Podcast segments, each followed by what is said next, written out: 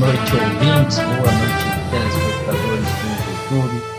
Muito obrigado pela participação no último podcast, pelos comentários, pelo apoio do Instagram. Muito agradecido pela evolução que está tendo. Podcast agora, lembrando a todos, nós estamos no YouTube. Aqueles que não têm acesso via Spotify, pode acessar o YouTube e assistir o material que apresentamos, que debatemos a todos aqui. Bom, primeiramente agradecer a participação do Giba e do Diogo, que no último podcast, no último vídeo, não pôde participar por motivos de saúde, mas hoje está aqui firme e forte comentar sobre o nosso Santos, o nosso Santos que chegou na Argentina, vamos para cima do Boca, vamos lá. E o nosso São Paulino me deu a honra de participar do último vídeo do Giba Tricolor, pós-jogo do São Paulo e Grêmio. Felizmente, alguns sorriem, outros choram por um lado, né, de forma parcial, tá bem no campeonato, há motivos de alegria. Bom, sem mais delongas, vamos à apresentação. Boa noite, Diogo. Muito obrigado por estar participando. Boa noite, Alexandre. Boa noite, Giba. Boa noite, rapaziada que ouve a gente aí. É um prazer estar de volta depois de 15 dias aí por um leve probleminha que eu tive, mas graças a Deus já foi. Estou de volta, vamos com certeza comentar bastante. E é isso aí. Estamos de volta. Obrigado. Giba, boa noite. Boa noite, galera. Boa noite, Alexandre. Boa noite, Diogo. Obrigado mais uma vez pelo convite de estar participando com vocês aqui. É... Vamos ver, não tem tanta tristeza assim, depois a gente comenta um pouquinho. E vamos em frente. O, o ano está começando, a temporada ainda não acabou. Temos mais dois meses aí de, de futebol para discutir. Logo em seguida vai mudar, né? regional e depois já vem o brasileiro também. Ou seja, é, vai ser um ano repleto aí de, de é, debates, tanto no podcast como no YouTube. Lá no canal vocês vão estar muito presentes lá. Se me derem a honra, como você me deu nesse último vídeo. O Diogo só não participou, a gente sabe por quê, mas vocês serão sempre meus convidados lá. É muito importante esse tipo de debate.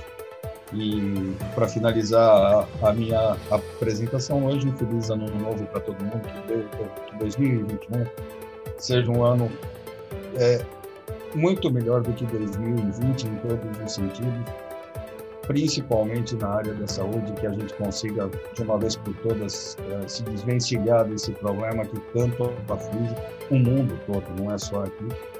Aliás, está bem complicado aí para fora, né? A Europa já está tendo problema de novo. Mas, se Deus quiser, esse ano vai ser o ano da virada. Nós vamos nos livrar disso daí para poder também ter o contato presencial, que vai ser muito legal. Obrigado mais uma vez pelo convite se Deus quiser, que os abraços voltem, voltem, não? voltem a reinar o mundo. Chega essa questão. Máscara é complicado de acostumar, mas é um bem, um bem necessário. Um mal necessário para uns, mas um bem comum. Muito obrigado, pessoal. Vamos lá, notícias da semana, hein? Copa do Brasil, Palmeiras e América Mineiro. Palmeiras vence América Mineiro de 2 a 0 no jogo de volta. Está na final. São Paulo e Grêmio. São Paulo não sai do empate no Morumbi e Grêmio classificado. Não deu a lógica, talvez. Libertadores. Santos já chega na Argentina, onde enfrenta o Boca no dia 6. River Plate e Palmeiras fazem o primeiro jogo da semifinal amanhã, dia 5. Bom, pessoal, sem mais delongas, o Campeonato Brasileiro deu uma pausa aí e resolvi focar esse vídeo, no nosso podcast, Copa do Brasil e Libertadores. Eu acho que é o assunto aí que vem a ser da semana, pode ser da do mês, né? Campeonato Brasileiro já está bem encaminhado, ainda um pouco a se discutir. Mas vamos lá. Palmeiras 2 a 0 no América Mineiro. Era de se esperar um resultado desse, Giba? Olha, é, não é surpresa. É, o Palmeiras é um grande time, vem, vem fazendo um grande campeonato, vem fazendo grandes campeonatos. O Palmeiras é, se mantém nos três campeonatos. Né? Copa do Brasil, Libertadores e no Campeonato Brasileiro. E o elenco é muito forte. É, eu, eu imaginava alguma coisa mais complicada. Eu achei realmente que, até pelos últimos jogos do Palmeiras, a dificuldade que teve para vencer o Goiás, por exemplo, é, eu achei que o América poderia complicar a vida dele, tanto é que eu apostei 1 a 0 para o América lá. Mas, uh, é, mas o, assim, uh, realmente é indiscutível a qualidade do time do Palmeiras. Então, nada surpreendente. É, eu acho que qualquer um dos quatro, o América seria realmente a zebra aí nessas semifinais. Mas o trabalho do Lisca estava tá muito bem feito, está muito é, nítido né, o controle que ele tem do time, eu achei que poderia complicar um pouco mais. Mas o Palmeiras ganhou e ganhou bem. Mereceu a vaga. Pois é, eu também apostei um a 0 o América, né? Até pela complexidade do primeiro jogo. Exatamente. Para mim, apostava muito, mas chegou longe, chegou bem o América Mineiro. Mas Vamos ouvir aquele que não esteve presente no último vídeo, no último podcast. De o América Mineiro foi uma grande surpresa na Copa do Brasil. É merecido até onde chegou e como chegou? Ou você acha que talvez poderia um pouquinho a mais? Deu, tá bom, tá aqui, tá legal, mostrou sua força? Ou poderia ter um pouquinho pouquinho adiante? Bom, eu vejo que a campanha foi brilhante, é, pelo trabalho que o Lisca fez, os jogadores se empenharam muito, o trabalho foi muito bem feito realmente. Poderia, poderia ter ido um pouco adiante, ao meu ver, mas também tem aquela coisa de que a camisa pesa, né?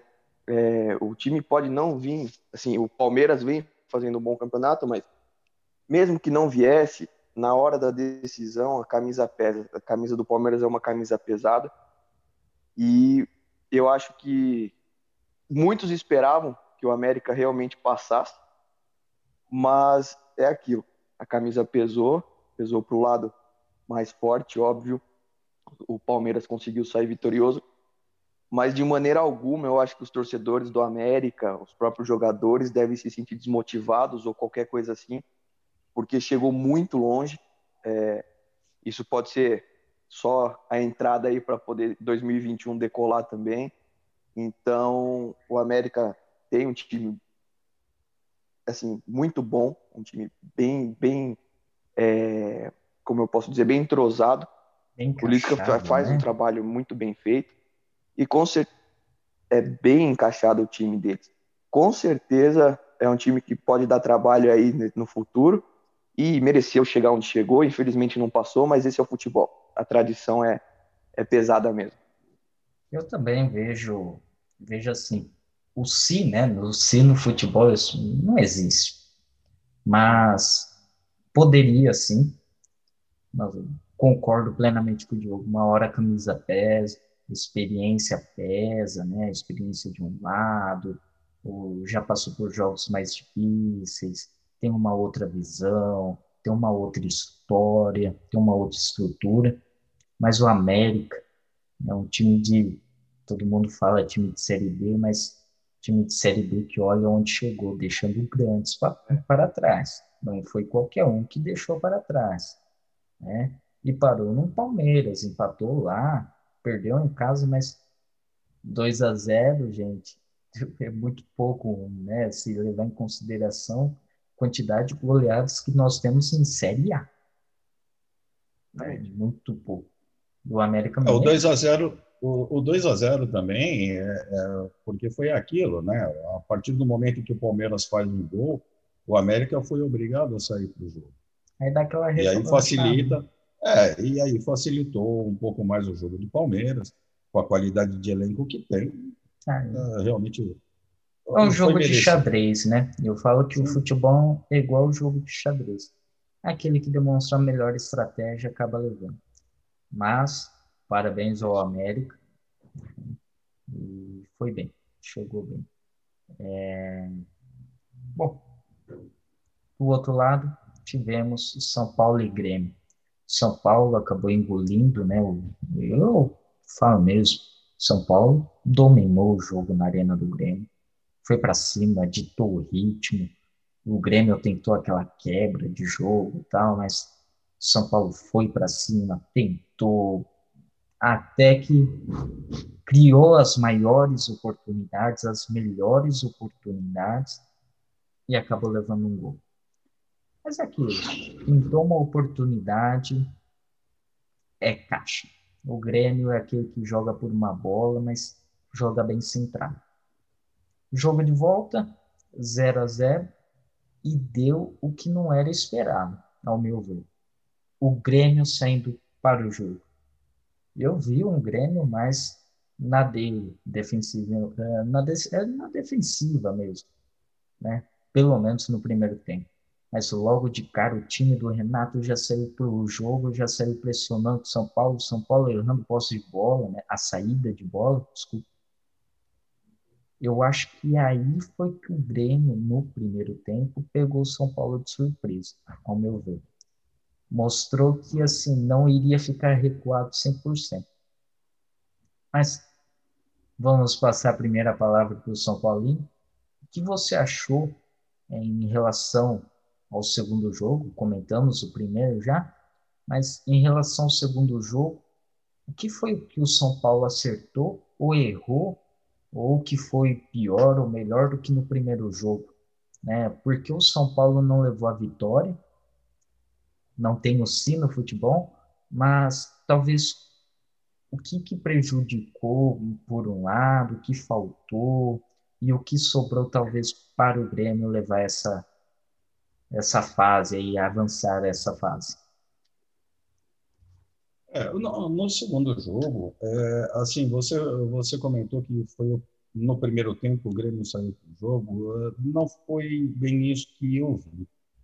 O que aconteceu foi que o Renato é, surpreendeu o São Paulo, porque estava todo mundo esperando exatamente isso que você falou, todo mundo imaginou que o, o Grêmio viria é, recuado, e em 15 minutos o Grêmio realmente saiu para o jogo.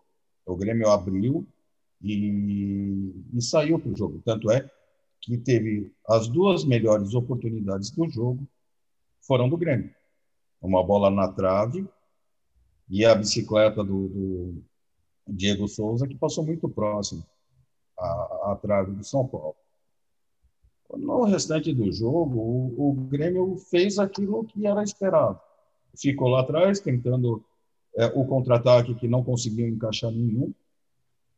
É, até metade do segundo tempo. Depois o, o Renato fez a mesma substituição lá, colocando o Ferreirinha, né, o Ferreira para ver se conseguia, mas uh, ali o Grêmio já não já não levava perigo. O que faltou para o São Paulo, na minha opinião, foi é, o chute de longa e média distância. São Paulo deu um chute só assim.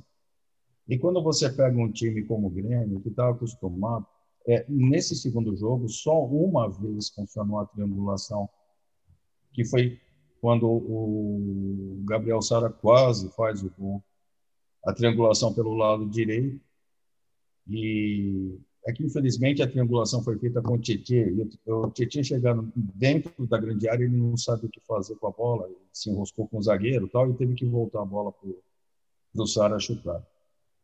Mas foi a única triangulação no jogo inteiro do São Paulo. E, assim, quando você joga contra um time tão fechado e tão alto, é, cruzamento não é a melhor pedida. Né? não é a melhor estratégia. E o São Paulo abusou dos cruzamentos. Então, se é para você cruzar, uh, ficar cruzando bola lá na, na, área do Grêmio, já no intervalo, o Trellis, eu sempre digo, o Trellis é grosso. É, ele é um jogador horrível, tecnicamente falando, mas é trombador. É um cara que luta muito pela bola e é um cara alto.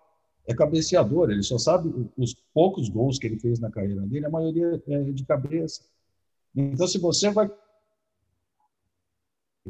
Brenner, é, Gabriel Sara, é, não adianta, são jogadores muito baixos, né? Eu acho que o que, o, o que faltou mesmo para o São Paulo seria um jogo para o Hernanes, por exemplo, ter entrado antes. Ele entrou muito no final. É, teria que ter entrado antes. O, o Diniz tem que dar um chacoalhão lá no Vitor Bueno, porque ele até tem entrado um pouco melhor nesses últimos jogos. É, você ri, Santista, porque passaram essa bomba para a gente. Mas, assim, é, ele até tem entrado melhor nesses últimos jogos. O problema é um cara que chuta, como ele chuta, forte e em direção ao gol, ele tem medo de chutar. Ele só chuta quando não tem mais nenhuma opção, porque se tiver alguém livre, se o Volpe tiver livre, ele toca para o Volpe. Ele não chuta, ele pode ter na entrada da área. Então, ah, eu acho que o principal foi isso. O Renato montou o esquema, fechou o Grêmio todinho, como é característico dele, ainda mais em jogos eliminatórios. Pesa muito a experiência do Grêmio copeiro, que troca técnico, troca técnico, mas o Grêmio mantém a característica copeira que tem. É, o Diniz, o futebol do São Paulo, nas mãos do Diniz, não é futebol para mata-mata. Não é. E a, o Murici chegou ontem, ele já foi no CT, já conversou com o Diniz e tal. E eu acho que é uma coisa que o Murici deve alertar o Fernando Diniz, porque tirando é, assim uma coisa absurda, o São Paulo deve estar na fase de, é, de grupo da Libertadores do ano que vem, mesmo não ganhando o campeonato, né? Mesmo que perca o campeonato brasileiro, é, muito provavelmente vai estar lá na, na fase de grupo. E o São Paulo precisa mudar a característica de jogo, porque esse ano foi eliminado na fase de grupos, beleza, não. Mas se vai para o mata-mata com esse futebol, com esse estilo de jogo, não é o futebol. O futebol apresentado pelo São Paulo, para mim e para muita gente, é o, é o melhor do Brasil, em termos de esquema de jogo, movimentação de jogadores e tudo mais. O problema é essa falta de variante. Aí pega o Grêmio pela frente, que sabe se fechar bem, o Vanderlei não fez nenhuma defesa no jogo. São Paulo perdeu a classificação na arena do Grêmio. Era para ter ganho de 2 a 1, um, dois gols que não se perde e que os jogadores não perdem, tanto o Brenner como o Luciano. Né? Era para ter resolvido, entre aspas, a, a, a parada na arena do Grêmio porque com a vitória na Arena do Grêmio, o Grêmio não poderia jogar tão retrancado, e aí o futebol do São Paulo ia aparecer. Mas, enfim, o Grêmio soube administrar o jogo. A arbitragem horrível, mais uma vez. Mais uma vez colocaram Carioca para pitar o jogo de São Paulo. E pode parecer que não tem nada a ver. Ah, é a Copa do Brasil, não tem Carioca. É, o, o que é fundamental nessa história toda é que o jogo Flamengo e Grêmio vai acontecer exatamente no intervalo das partidas finais da, da Copa do Brasil. Então, supostamente, o Grêmio deve entrar com time reserva e o Flamengo brigando pelo Campeonato Brasileiro. É, pode ser beneficiado nessa história. Enfim, mas independente disso, o juiz é horrível. Esse juiz foi ridículo na maneira como ele apitou o jogo. A questão, muita gente comenta que o Diniz foi expulso porque foi cobrado o juiz que ele deveria ter dado pelo menos 10 minutos de acréscimo. 10, 12 minutos, que, que seja, porque realmente o Grêmio, além de não deixar o jogo rolar, É, cada um que caía do nada é, levava dois minutos para levantar. Teve o lance do Diego Souza, que ele caiu, o juiz mandou o médico entrar, depois chamaram o carrinho da maca para entrar, o Diego Souza levantou e nem sair de campo, o juiz não mandou ele sair, cara. Entende?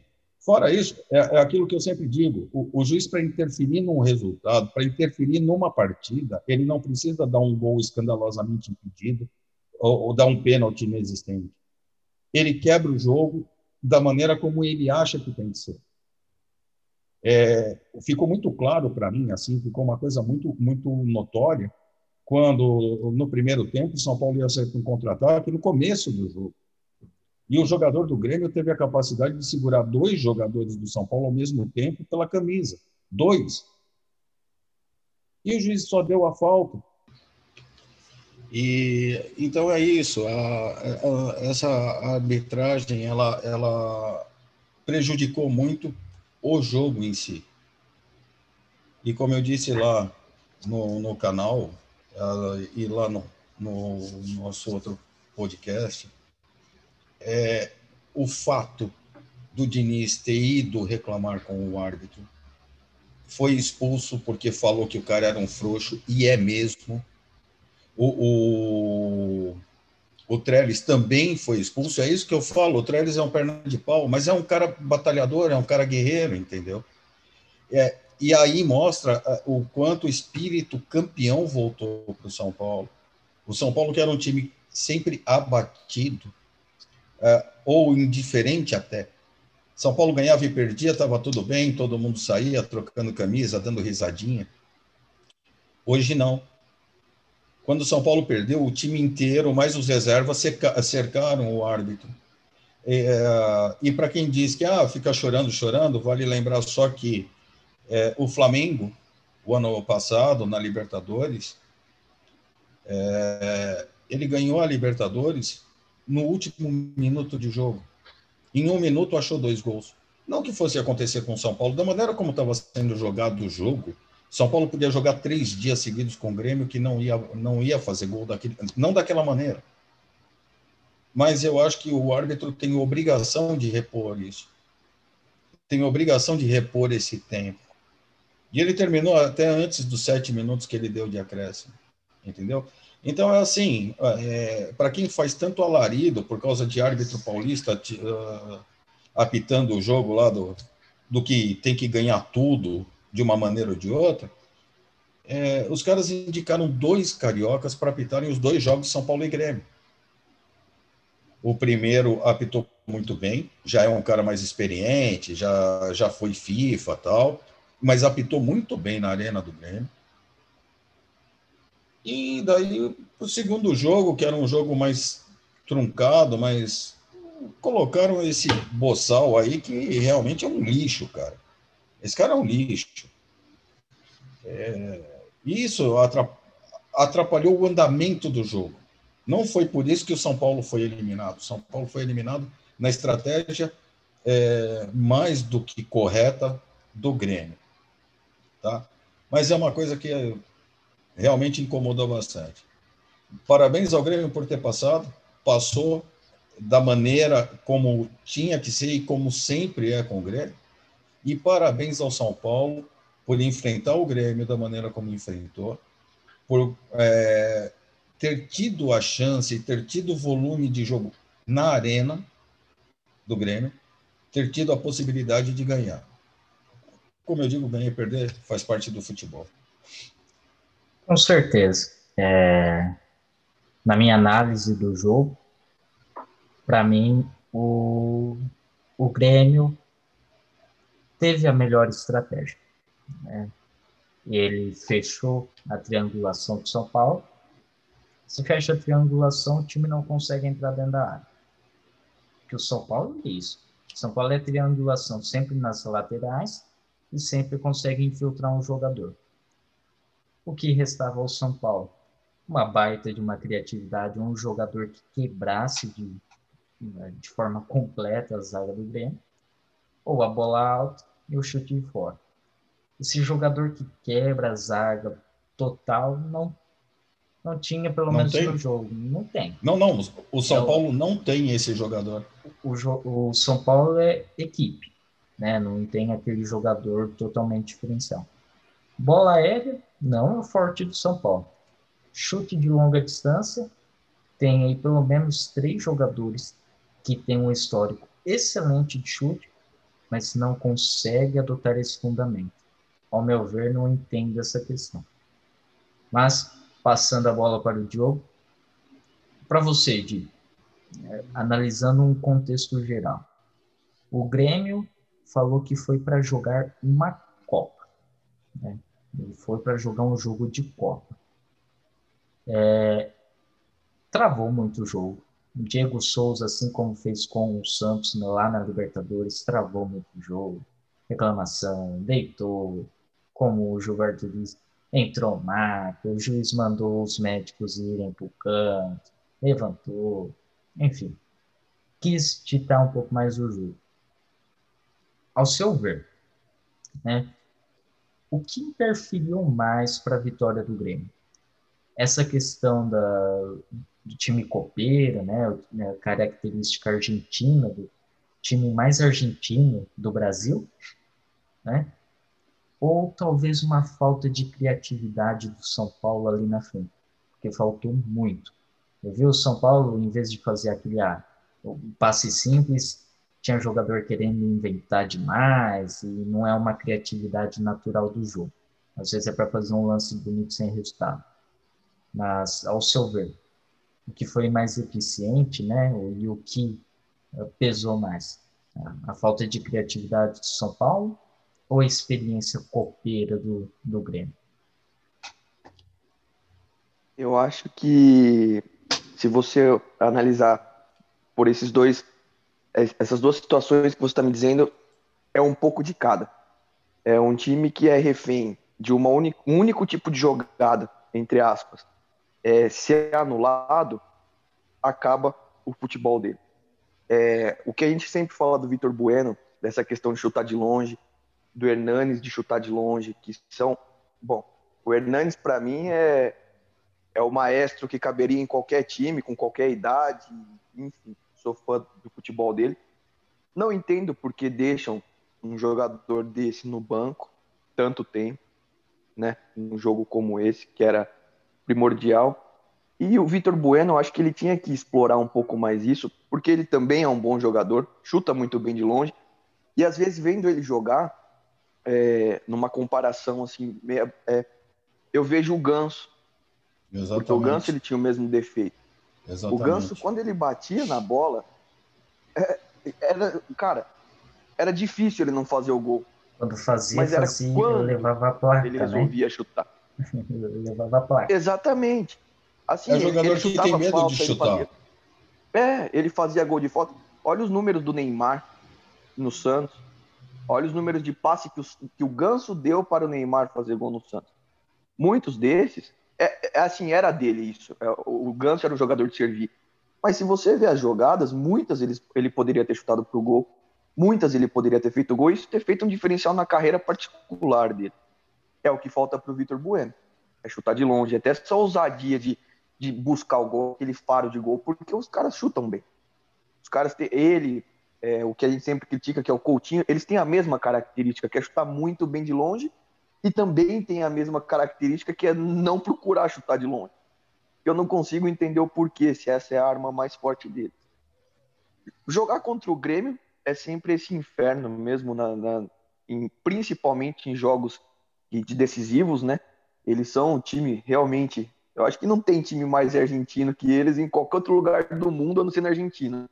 Porque eles são catimbeiro mesmo, eles conseguem é, é, anular o jogo do, do, outro time, não só no futebol, mas no, no psicológico, porque come, o outro time começa a ficar bravo. Isso é muito usado para luta. Quando você tira o foco do seu adversário, daquilo que ele está fazendo, ele se perde. Aí o chute que vem, que era para ser um chute colocado, vem aquele chute com muita força, vai embora. Então, eles conseguem realmente, tem que ter um, um psicológico muito bom para jogar contra o Grêmio, principalmente em jogos decisivos. O Grêmio precisava de uma vitória, né? É, porque senão ia ficar muito ruim para eles. o São Paulo está buscando de novo o seu lugar ao sol aí. É claro que o que o, o Giba falou é muito válido de, de mudança de postura, de mudança de, de forma. De São Paulo é completamente outro São Paulo, não é aquele mesmo São Paulo que vinha há oito anos atrás, como ele bem colocou. Era um time que não passava do meio da tabela, ficava naquele vai, não vai, ganhamos, ganhamos, perdemos, perdemos, não faz diferença. Essa raça veio, essa raça do São Paulo voltou. Não é à toa que está aí disputando o Campeonato Brasileiro com grandes chances de título, né? Infelizmente a Copa do Brasil não deu pro, pro São Paulo. O Grêmio entrou para fazer aquele papel dele, no, no, como todos vocês já disseram, fez muito bem feito. E o futebol é isso, é aquilo que todo mundo fala, quem não faz leva. Fez um lá, segurou o, o segundo jogo e garantiu a vitória assim. Mas São Paulo também está de parabéns aí pela campanha que vem fazendo. Jogou, jogou direitinho. O Grêmio conseguiu anular o São Paulo, não tem como.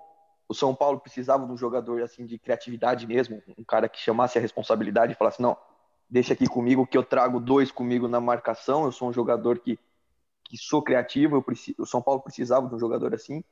E a hora que os medalhões aí, o Vitor Bueno resolver entender que o futebol deles é chutar de fora da área, é, é, é fazer gol de longe, que a qualidade deles é essa, muita coisa vai mudar, principalmente no São Paulo, onde quer que eles estejam. E só mais um adendo, é, fugindo um pouquinho do jogo, a CBF tem que analisar um pouco esse rol de, de árbitros deles. Porque se, se, nós dermos uma olhada nos podcasts anteriores, as mesmas críticas que foram feitas contra esse árbitro do, da, do jogo do São Paulo foram feitas no Santos também. É, é assim, nove minutos e eles deixam jogar sete. É, é expulsão que não tem cabimento.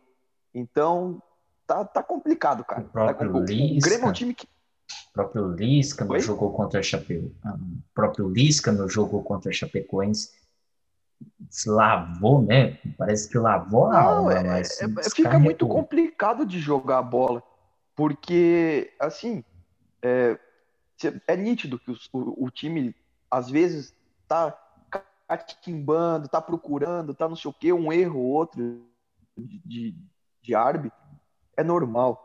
Hoje já também não deveria ser tão normal assim, porque qualquer lance que tem é uma lateral, os caras querem olhar no VAR para ver se esbarrou no meião de não sei quem, com pixel de não sei como. Então, esses erros, principalmente grotescos da forma que vem acontecendo, é, não devem acontecer mais. É, a gente provoca, eu, eu pelo menos provoco muito qualquer outro adversário quando acontece uma coisa dessa, mas o Giba está coberto de razão. Não é só com pênaltis que você consegue manipular uma partida, é, não que isso vá acontecer, não que, mas interfere muito no jogo. Interfere. O Santos já passou por muitas dificuldades contra árbitros.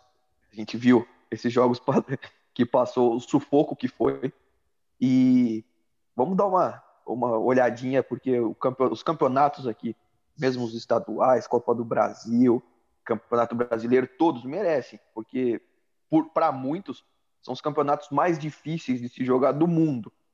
Então ele merece uma atenção e parar com essa roubalheira descarada que não é mais cabível, né? Principalmente com os recursos que temos hoje. É, é o mais difícil do mundo, eu acho que incluindo enfrentar arbitragem, né? Porque olha. É, é, é muito difícil. Eu... É muito difícil, porque a parcialidade é muito grande, parece. O jogo não consegue correr. E aí fica muito nítido que eles têm um lado. Porque a, aquela. É, esse negócio que a gente estava falando do tempo, no, no podcast último que eu participei, a gente falou também do Santos e Grêmio. O primeiro jogo foi aquela coisa amarrada, aquela coisa truncada, chegou no final, era nove minutos, não deram. Ah, sorte do Santos que não deram. Não, não era sorte do Santos. É, tudo bem, podia não ganhar o jogo, mas aquilo que o Giba falou é verdade. Contra o Flamengo, é a favor do Flamengo. Eles ganharam a Libertadores no último minuto. E futebol não é, é aquilo que você também já falou, não é decidido no si, decidido no campo. Então, uma bola espirrada para frente, se cai no pé de um cara bom, no caso o Santos tem de sobra ali, pode resultar num gol. Isso interfere no jogo. Interfere bastante, né? É, é só uma coisinha que eu, que eu esqueci com relação ao jogo. O Reinaldo fez muita falta. O Reinaldo. O cruzamento. É, e outra, ele é o, o, líder de assistência no São Paulo esse ano, são 10, assistências e 5 gols. Então, é, muita gente não gosta dele. Eu gosto muito do futebol dele, do meio para frente. É, ele está se esforçando para é, para melhorar a marcação, tanto é que ele tirou praticamente o segundo gol do Fluminense. Ele vai com o carrinho, com o peito, do jeito que deu, porque o cara ia chutar para assim muito próximo do gol. Então a chance de gol ali do Fluminense é, era muito grande. E ele se entregou naquela bola, colocando o corpo, correndo o risco de levar mesmo um chute do adversário, não proposital é, você vê que é um cara que está tentando evoluir. E do meio para frente, ele faz como poucos fazem no futebol brasileiro. Então, ele tem uma deficiência muito grande na marcação ainda, mas para o time do São Paulo, ele é fundamental, a presença dele é fundamental. É, os cruzamentos, aquele lateral que ele joga a bola lá dentro da área, que vira um escanteio, o chute de fora, também é, ele bate muito bem na bola. Então, e o São Paulo, é, com ele em campo, o lado esquerdo fica muito mais forte. As triangulações, até porque ele tem muito corpo, apesar de, no jogo da Arena, perder para um cara franzino como o Ferreirinha. Deixou no Mas, chão. Né? Deixou no chão. Mas ainda assim, é, foi um cara que fez muita falta. E, assim, todo mundo desceu o cacete nele porque ele tomou um cartão bobo. É verdade. É, nesse ponto é verdade. É, eu só acho estranho, assim, quem lembra do jogo na Arena do Grêmio viu que a confusão foi geral. E, coincidentemente, o único que tomou cartão amarelo, inclusive do lado de São Paulo, o Juan Fran partiu para cima do, do, do, do argentino, mas o único a tomar cartão amarelo era justamente o cara que estava pendurado. Eu não digo que ele não merecia o cartão, mas os jogadores do Grêmio mereciam ter tomado o cartão. O próprio Juan Fran poderia ter tomado o cartão, porque ele foi o, o mais é, efusivo né, naquele lance. E, coincidentemente, o Reinaldo foi o único a tomar o, o cartão naquela situação, o único do São Paulo e acabou ficando fora. Enfim, são águas passadas, é, mas é, é, que a gente comentou muito e realmente faltou esse detalhe.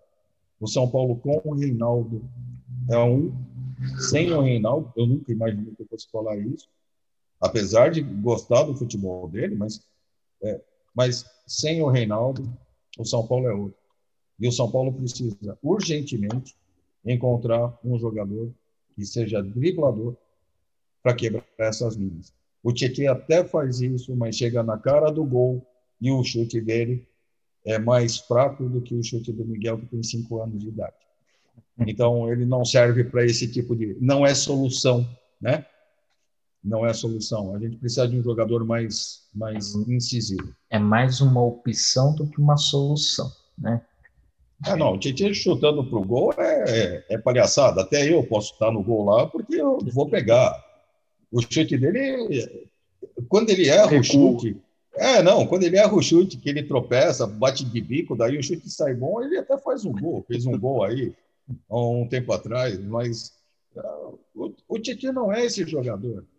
Uh, nesse segundo jogo, nessa triangulação que teve do Sara, ele e o, o Juan Fran pela direita, ele pegou a bola dentro da área, se é um, se é um cara é, é, com mais feeling de gol, era só ter tirado a bola de lado, que o, o, o zagueiro do Grêmio veio com tudo no carrinho. Seria um pênalti que o juiz não teria como não marcar, entendeu? Mas ele segurou a bola, tentou driblar, se enroscou, ainda conseguiu brigar pela bola e tocar para o Sara.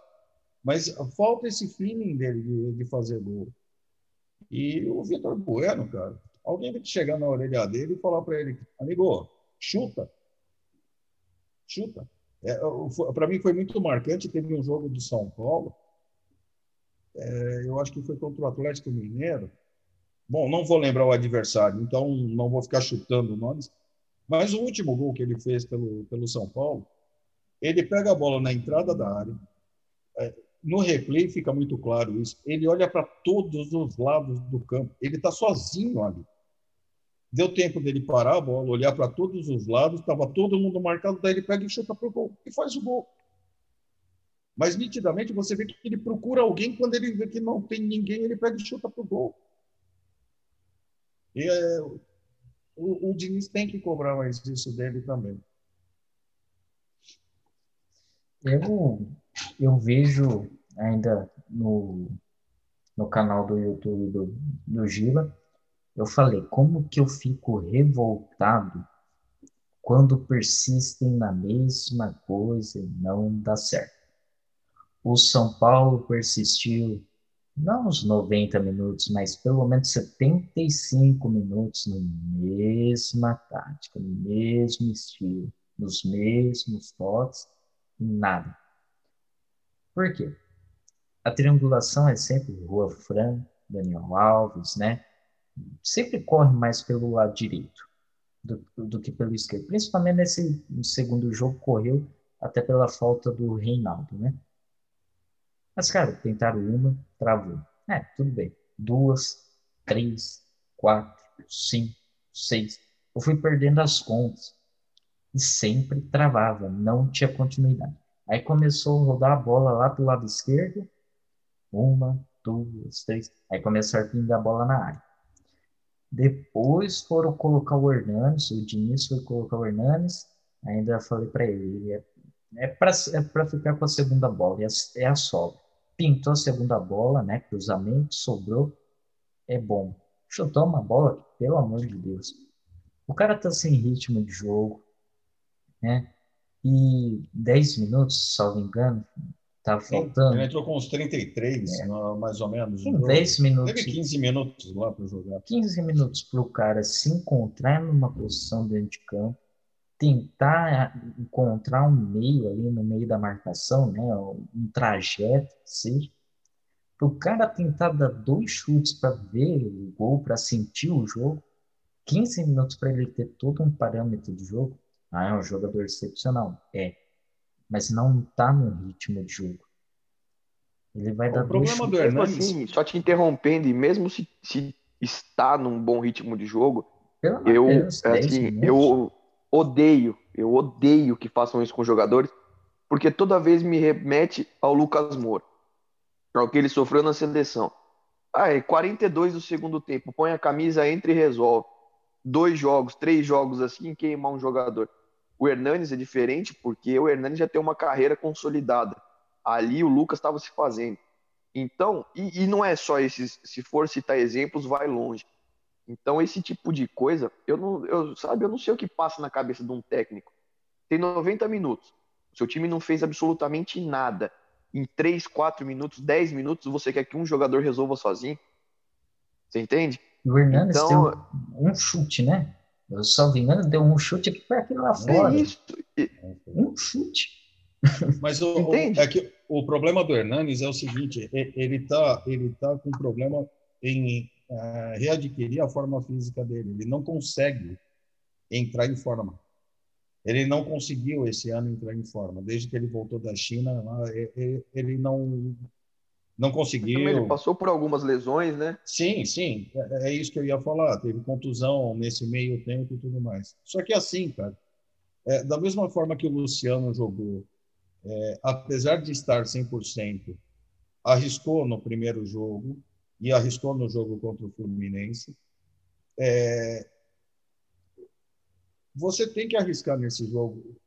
Se, se você vê que o São Paulo não encaixa o jogo, que foi o que aconteceu, né? não adianta essa, a posse de bola, ela, realmente é ilusória. E uh, você vê que com 10 minutos do segundo tempo você não consegue uh, não conseguiu melhorar o time, você precisa colocar um cara como esse, como ele. É impossível que ele não consiga jogar 30 minutos pelo menos. Eu, eu acho que o, o, o Pelo menos é ele- 30 minutos carimpando, né? Tentando É, mas- fazer o Vanderlei trabalhar para uma bola espirrar. Você... Mas, é, mas é que o Exatamente. Hernanes parado, o Hernanes parado, a- a- a assim, o jeito que ele dispõe o jogo, o je- se ele ficar parado, ele não é um jogador que ele precisa correr 90 minutos. Ele parado, ele consegue orquestrar ali o ataque. Ele parado, ele consegue pegar uma sobra de bola e chutar pro gol. Então ele é um jogador que, é- que assim, seria fundamental em, em 90% dos times, para não dizer 100. Sabe? Sim. É, Eu, eu não consigo entender é, essas, eu- essas a- atitudes. Isso daí é por causa do esquema que o Diniz usa.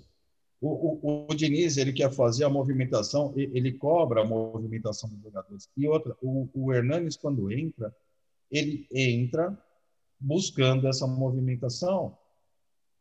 Tanto é que eh, depois do jogo, uma puta chuva, e o Hernanes ele entrou faltando 10, 15 minutos e depois ficou correndo no campo ali, com o preparador físico. Assim que terminou a partida, embaixo de um temporal, é um cara extremamente esforçado. E, e o que eu acho é que tem jogos que o Diniz poderia até começar com ele e seja um fazer a substituição depois. mais tranquilo, né? Ele já Não, não, não. quer forçar, mas Não, mas um jogo como esse contra o Grêmio, por exemplo, que você sabia que o Grêmio vinha para se defender, para não tomar gol, você precisa de um cara que tem o chute. E você já não tem no time o Reinaldo. Então, um dos jogadores que chutam de longe, você já não tem. Sobrou o Igor, Go- o Igor Gomes e É, o tem, né? Daniel, que não chutou nenhuma. tem, até tem, só não chuta. Eu não consigo Exato. entender. Daniel Alves, eu- na Copa coisa América, chutou bola até né, lá da Outra coisa lateral. que particularmente eu não entendo também é, é esse negócio de esse medo de arriscar. Ah, eu vou entrar. Cara, tudo bem, se é um, jogo, um campeonato de pontos corridos como o Campeonato Brasileiro, é uma coisa que você tem que administrar jogo por jogo. Beleza. Mas é um mata-mata. É lógico que ninguém quer tomar goleada no mata-mata. Isso é horrível. Mas eu tenho assim, a seguinte convicção: 4 a 0 e 1 a 0 é derrota do mesmo jeito. Se você precisa do jogo, tá bom. Se- é aquilo que a gente fala, ganhar ou perder faz parte do jogo. Agora, você entrar e ficar naquela mesmice, você tem que entrar com cinco atacantes para poder ver se faz um gol logo. Você tem que ousar, você tem que fazer alguma coisa diferente, pegando de Mas- surpresa. Assim como o Santos ganhou do Grêmio. Foi, não, não com essa ousadia toda, mas o primeiro gol saiu com 13 segundos de jogo. O Santos Mas esse foi com o uma- diferencial, né? Entende? Esse foi o diferencial. É, porque assim, ó, eu- a maior diferença do jogo do Santos e Grêmio na Vila para São Paulo e Grêmio no Morumbi é que o Santos conseguiu o empate no, em Porto Alegre e com 13 segundos de jogo ele fez um gol. O Grêmio não tinha outra opção a não ser sair para o jogo. E quando o Grêmio precisa sair para o jogo, ele deixa muitos espaços naquela defesa dele. Tanto é que o Grêmio muitas vezes é goleado. Foi goleado pelo Santos, foi goleado pelo, pelo próprio Assim, Flamengo. quando- como acontecia com o Santos do São Paulo também. Sim, É uma coisa que o, o Santos, eu nunca vi com o São Paulo ele perder de 1 a 0. Ele Mas- ganhava 5, 6, mas tomava 4. mas a diferença que tem é que o São Paulo, foi assim. mas o São Paulo ele tem um esquema de defesa para jogar desse jeito, como o Diniz também tem Sim, sim. a marcação alta e tudo mais. O Renato não tem isso. E o Grêmio Sim. não tem essa característica, entendeu? Tanto que o São Paulo teve ali os 15, 20 minutos do primeiro tempo para matar o jogo, porque o Grêmio estava aberto, totalmente Sim. aberto. Exatamente. E, e não, não conseguiu nem criar. Só que, assim, a diferença é isso que eu estou falando. É, por isso que eu falei, se o São Paulo ganhasse, se o São Paulo tivesse feito os dois gols que, fez, que perdeu no Sul, e a gente fala muito desses dois gols porque foram dois cara a cara, com um gol praticamente vazio. O do Brenner com um gol literalmente vazio. O do Luciano um pouco mais complicado, porque vem dividindo, o goleiro está saindo tal. Mas é o, é o tipo do lance que ele não perde. Se faz aqueles dois gols, muito provavelmente o Grêmio teria sido goleado pelo São Paulo no Morumbi. Porque o Grêmio não tem esquema para jogar aberto com uma defesa sólida. Ele não consegue fazer isso. Tanto é que o Jeromel vai para frente, o Kahneman vai para frente, os zagueiros atacam e a defesa fica desguarnecida. E era a chance do São Paulo. Enfim, é... apesar não é, apesar dessas dificuldades, porque tem coisas assim que não dá para entender, né? Eu, eu, por exemplo, foi o que eu falei, eu teria, eu teria começado com o Hernanes. Se o São Paulo faz 2 a 0 e acha que tem que marcar, tira o Hernanes com 20 minutos do primeiro tempo e coloca um outro jogador para fazer a cabeça de área, para fazer a marcação. Porque o Diniz ele, ele troca as peças, mas não muda a forma de jogar. E cruzamento na área, quando você tem um jogador de metro e meio, que é o teu centroavante, que é, é o Breno, jogando contra uma parede, como a defesa do, do Grêmio, que são jogadores muito altos, cruzamento é desespero. Aí não é jogado. E aí eu também acho que ele errou. Se era para fazer isso, coloca o Trellis ou o Carneiro, qualquer um dos dois que são altos. Você coloca no intervalo ou com 10, 15 minutos de jogo. Não lá no final. Na, ele, para mim, a primeira mexida dele, quando entra lá o Vitor Bueno, ele mexeu uma hora certa. A segunda, que é quando ele coloca Trellis, uh, o Hernanes e o Paulinho Boia, foi tardia. Ele deveria ter mexido antes, deveria ter colocado aos 25 minutos de jogo, mexeu aos 15, aos 10, 15 minutos do segundo tempo, fez a primeira mexida. Na, a segunda mexida, já que não estava funcionando, tinha que ser aos 25 e, e deixa para ver o que, que, vai acontecer. Entendeu? E, e, porque ele, ele, tira zagueiro, o São Paulo joga com um zagueiro, tem um jogo que o São Paulo ficou sem zagueiro nenhum. E é, ainda assim, o esquema tático, o desenho tático do São Paulo não muda. Aí ele não consegue quebrar a barreira, né? ele não consegue, ele não consegue confundir o adversário. E só, só um, um uh, para terminar, é o risco que o São Paulo corre nesse jogo de quarta-feira contra o Red Bull, contra o Bragantino pelo Campeonato Brasileiro. Foi outro time que complicou demais o São Paulo e é, vai jogar em Bragança. E com certeza é um time que vem montado para se defender e jogar no contra-ataque. E o time do Red Bull tem muita qualidade. Então o Diniz vai ter que buscar um esquema. Ele começa jogando da forma como ele, como ele prepara o time, como o São Paulo vem jogando a temporada toda, mas ele vai ter que ter, de alguma maneira, uma alternativa inclusive mudando um pouco o esquema de jogo, porque senão nós vamos sofrer um monte. Vai. E acredito que talvez nesse jogo do Grêmio todos tenham entendido a limitação do São Paulo. Se nós, né, que somos leigos dentro da parte de educação física, dentro da escola FIFA de técnicos, né, da licenciatura, Imagina quem está preparado para isso. Conseguirá enxergar além, né? Se nós somos meros torcedores, conseguimos enxergar tantos pontos que o São Paulo necessita melhorar. Claro que o Diniz, com sua capacidade, assim como foi capaz de melhorar o São Paulo, conseguirá enxergar isso. Mas volta aqui. Eu fiquei no jogo, eu não sou São Paulino, mas eu juro que eu fiquei bravo, cara, de ver os caras dando bola, tentando dar cavadinha de costas, 3D, do bola por cima. Mas, pelo amor de Deus, você, tá, você precisa de um gol. Você quer fazer show, né? Você não é jogador de desequilibrar e quer fazer isso, né? Porque tem o golaço, para, né? Vamos fazer. Aí você via na Copa de 2002 o Ronaldo Fenômeno fazendo gol de bico. É, arroz e feijão sustenta, É por isso que né? ele era o fenômeno. Exato. É isso que eu falo, cara. É, gol de bico, gol de calcanhar é gol. É um gol. Golaço não vale dois. E aí quem inventar, muitas vezes o time se lasca exatamente por isso.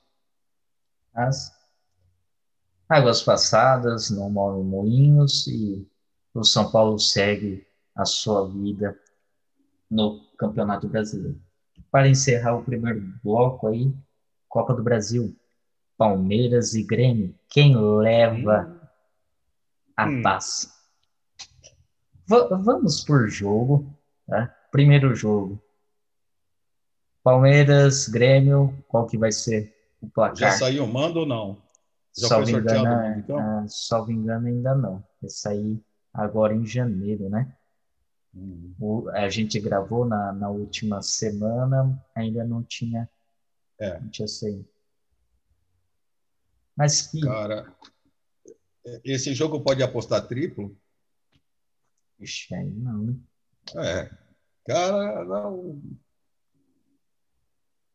Assim, ó, não consigo encontrar motivos é, para votar em um ou em outro, na vitória de um dos dois, tanto o Grêmio como o Palmeiras. E vejo motivos para não dar empate, está bem difícil. Né? Mas vamos lá. O primeiro, o primeiro jogo, um a um. Primeiro jogo, um a um. Um a um. Jogo, primeiro jogo, Palmeiras e Grêmio. Independentemente ainda de caso fora, eu sei que isso influencia, mas tentando assim, é bem seria pouco, o meu né? placar. Eu, eu tava pensando, eu tava pensando no 1 a 1 também. Pode repetir o placar? Pode. É, eu vou começar a fazer igual a Renata tá falando no jogo aberto, viu? Parar com esse negócio de repetir o placar, porque eu repeti, então tá, bom. Então... tá os dois passando vergonha aqui agora. Então é 0 a 0 Verdade. É, né? Bom. Se não posso ir 1 a 1 então eu vou no 0 a 0 É, tá bom, né? Fazer o quê? Eu Agora eu quero ver o que sobrou para você, Alexandre. É. Qual é o seu palpite? Menos um a menos um. 1 a 0 Palmeiras. Tomar Tomara, tomara que você tenha razão. Tomara que você acerte. O segundo jogo vai ser bom. Vai ser um jogão. O segundo jogo vai ser um jogão. Aí vai ser, é. vai ser jogão. Mas... Os palmeirenses que fiquem contentes comigo, todos os meus colegas palmeirenses, se eu acertar o resultado, eu vou cobrar um fardinho de cerveja de cada um, porque, ó, tô apostando bem, né? É... Bom, pessoal, muito obrigado pelo primeiro bloco, encerrando aqui, posteriormente falar de Libertadores. Nosso Santos fica aí na torcida em jogo. Até já. Segura aí, é rapidinho.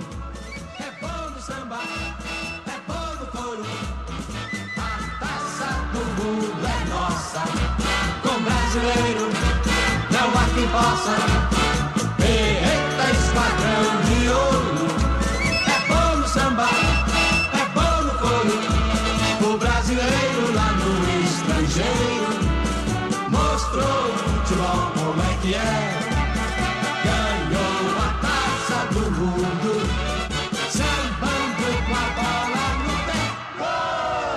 Voltamos, pessoal, mais um episódio aí Na Visão do Torcedor, segundo bloco. Lembrando, estamos tanto no Spotify como no YouTube, disponível para todos. Bom, primeiro bloco Nesse episódio conversamos sobre Copa do Brasil, São Paulo e Grêmio, Palmeiras e América Mineiro. Agora, Libertadores. Santos e Palmeiras decidem em casa. Sem dúvida, os dois paulistas levam uma arma maior para casa. Decidir em casa sempre é um privilégio, né? Apesar de não ter a torcida, o fator casa sempre é importante, sempre pesa. Conhece o teu campo, conhece suas dimensões, por mais que seja padrão, você está mais relaxado. Né? Na rua, você não anda de pijama, mas em casa, você fica mais à vontade, né? Bom, pessoal, pode ter uma final paulista aí, né? um clássico paulista. Tem grande proporção disso acontecer, ou não. Quem que enfrenta o adversário mais difícil nessa semifinal? Vamos lá, Diogo. Começando pelo Santista. depois a gente passa para o São Paulino, mas a vibe Santista vem forte. O que você espera aí? Pode dar final paulista e quem tem um adversário mais duro pela frente dos brasileiros? Bom, eu acho que a final paulista tá até bem desenhada né, nesse contexto que a gente vai, que a gente está vendo aí, né? É, Boca Juniors, é, a gente não precisa falar nada desse time quando se, o assunto é Libertadores, né?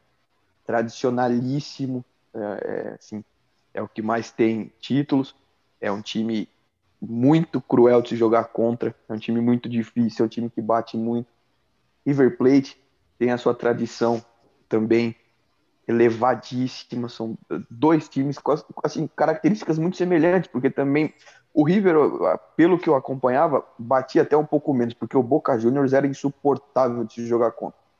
Mas tecnicamente falando deste ano, eu acho que o desafio maior está com o Palmeiras. Não menosprezo jamais o Boca Juniors, respeito até um certo ponto, porque aqui é Santos e a gente vai ganhar desses caras lá e aqui. Mas tecnicamente falando, pelo futebol que vem sendo apresentado, é o, o River Plate está melhor. Com certeza o Palmeiras vai ter que suar mais a camisa aí para ganhar. Bom, já complementando para passar a palavra para o Gilberto, tivemos a Copa Diego Maradona, né, nesse final aí, nessa semana. Boca Juniors e River acabaram empatando 2 a 2 Boca saiu na frente, o River acabou conseguindo empate, jogando muito bem, mas o, o Boca Juniors massacrou na pancada, né? Ah, é, é nojento, cara. Um, o Boca Juniors é no Instagram oficial do, do Santos Futebol Clube, eles postaram: é isso que vamos enfrentar, contra tudo e contra todos. Eu olhei umas cenas, me deu arrepio, cara. É cotovelada, é cotovelada né? na garganta. É aquela mão, não é aquela, aquele braço de impulso, é aquela mão que vem esticada para dar na orelha. Sabe? É Boca Júnior, cara. É, é Boca Júnior, não tem não deixa, não deixa a mão, deixa o braço inteiro. Eu falei, minha Nossa Senhora, né? E, óbvio, a gente já viu coisas piores até em clássico inglês, né? Tragicamente, alguns anos atrás tivemos em Manchester City, Manchester United e com pisadas, né, crava de chuteira na barriga do jogador de propósito. E Deus me livre que chegue a esse ponto aqui. Mas eu vejo retornando aqui, eu vejo o Palmeiras claramente não desvalorizando o Boca Juniors e não desvalorizando a ameaça que o Boca Juniors é para o Santos. Jogar um jogo de cada vez, passo firme e ousadia. Ousadia que essa molecada tem e vamos lá. Mas o River Plate é o River Plate, assim como o Grêmio é o Grêmio dentro de uma Copa. Né? piscou, dançou. Não tem, não tem boca.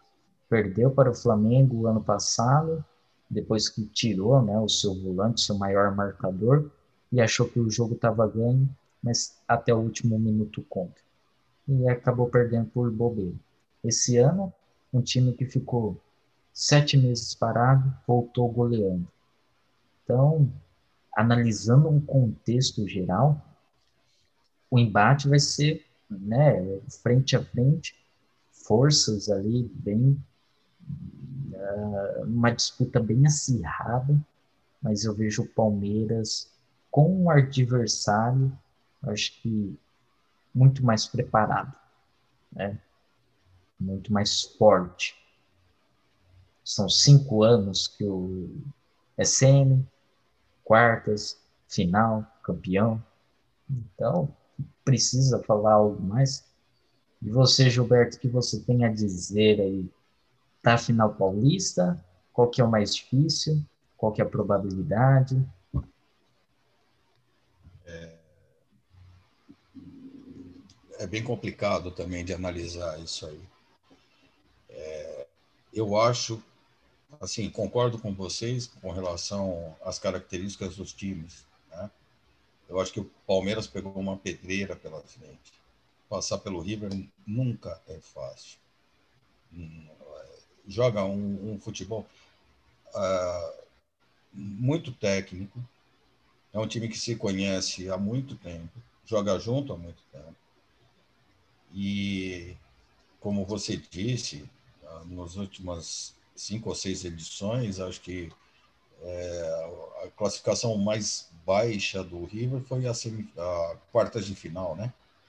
Na Sim. Libertadores. Então, a única coisa que me preocupa com relação ao Santos é como essa molecada vai reagir ao, a essa agressividade do Boca. Porque a gente não pode esquecer que, assim como o, o Grêmio faz muito bem, eles são catimbeiros. E o Santos hoje é, é um time de meninos. E com exceção do Pará, o Marinho, que também já é mais veterano, ele tem menos cabeça do que os, os meninos, do, do que os outros meninos que estão em campo, entendeu? É, e esse eu acho que é o maior risco que o, que o Santos corre. Ah, futebol por futebol, eu acredito no futebol do, do, do Santos. É, eu estou achando que vai dar uma final Brasil e Argentina. Agora, qual vai ser essa final, eu não sei dizer. Você está errado no seu palpite. Você sabe dizer assim: se for Brasil e Argentina, é Santos e River. Não, não é... tem outra. Não, Mas não o, que outra. me preocupa, o que me preocupa de verdade é assim, ó. É, se for por futebol, eu também concordo. Futebol por futebol, eu acho que o Santos hoje está jogando mais futebol do que o Boca. Não é que é mais tímido que o Boca, mas joga mais futebol. Assim como aconteceu São Paulo e Grêmio, o São Paulo joga mais futebol do que o Grêmio. É, a única coisa que me deixa assim é, meio na dúvida é como essa garotada vai reagir justamente a esse estilo de jogo do Boca. Cotovelada, dedo no olho, provocação. É, será que é, eles vão ter assim, cabeça para suportar isso tudo? Né? Eu acho que, que o Santos ele tem que entrar é, como ele entrou contra o Grêmio. É, essa, essa frase contra tudo e, e contra todos com o Boca Júnior vale demais. Vale demais. Temos um fator favorável ainda que não tem torcida. Porque jogar na Bamboneira com a torcida do Boca Juniors e aquele time é um inferno. A gente, todo não, mundo é complicado já pôde ver jogo que a torcida inflama, o time inflama junto e a pancadaria e, e, e, eles vão assim. Então, sem a torcida, pode ser que melhore um pouco, que a gente já viu como foi contra o River. Também não é, não vai ser uma maravilha, mas a molecada tem que entrar muito focada, a molecada tem que ganhar na bola. É, eu acho que para um jogo assim, é, faz bem também ter um Marinho do, do outro lado, para poder mostrar que também não é só um lado que, que bate, não. É, tem que ter um cara mais firme. Porque se eles. Imagina, Soteudo.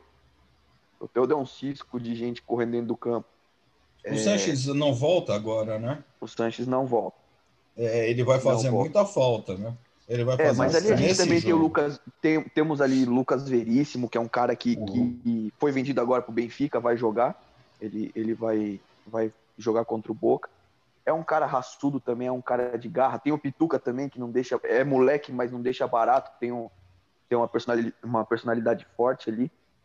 E, cara, Pará, é, é, se, o, se o Pará vier jogar o que jogou esse, essa Libertadores aí, que foi surpreendente, não só na minha opinião, acho que, como eu não gosto de ser extremo, 99% dos Santistas acham, porque esse cara jogou demais. Ele é o cara que vai ter que botar ali cabeça da, da, da galera no lugar. Eu acho que a, a, o Santos já está ciente de que vai entrar para pancadaria. É, e espero que o Boca administre lá, porque a volta é aqui na Vila e aqui. É, aí, aí, você, aí você tem uma boa chance do Santos passar. Eu acho que o maior problema está exatamente nisso, porque mesmo não tendo torcida, é, a gente sabe como é que funciona a arbitragem sul-americana. Sim. É, E contra o joga- Santos ainda? Não, e jogando fora, eh, eh, jogando na Argentina, quando tem torcida, o River é um time também catimbeiro, é um time que também bate, mas é, é muito diferente. É, Para mim, para mim, eles trocaram o River e Grêmio. Botaram um time argentino no Brasil, que é o Grêmio, e botaram um time brasileiro na Argentina, que é o River. sim. O River é muito técnico, joga muito mais na bola, óbvio, tem toda a catimba, Argentina e tudo mais, mas joga muito mais na bola. É um, é um time com, muito. Não dá para comparar. Boca, né? Não dá para comparar. E o que me preocupa de verdade com relação ao Santos é isso. É saber como essa molecada vai reagir, porque assim, o fato do Marinho ser um casca, um, um casca de ferida ali, um cara que também bate, um cara que chega junto, a gente não pode esquecer que ele não vai ser, não vai ser um juiz brasileiro apitando que conhece as características dele. E outra coisa, é, é o tipo do jogo que eu, se o Cuca, chegou no Marinho e fala assim, é, não enfeita. Sofreu falta, cai e levanta. Porque a primeira rolada que ele der, a o segundo pontapé vai no meio do peito dele. Os Mas argentinos não é- vão aliviar. Aí eu, eu acho que é, Entendeu? eles vão justamente pelo contrário. É, se você lembrar de- do, do Neymar no Santos, quando acontecia alguma coisa assim, era pro drible que eles iam, porque é assim que eles podem achar um cartão vermelho, de repente dois, e, e garantir um jogo, né?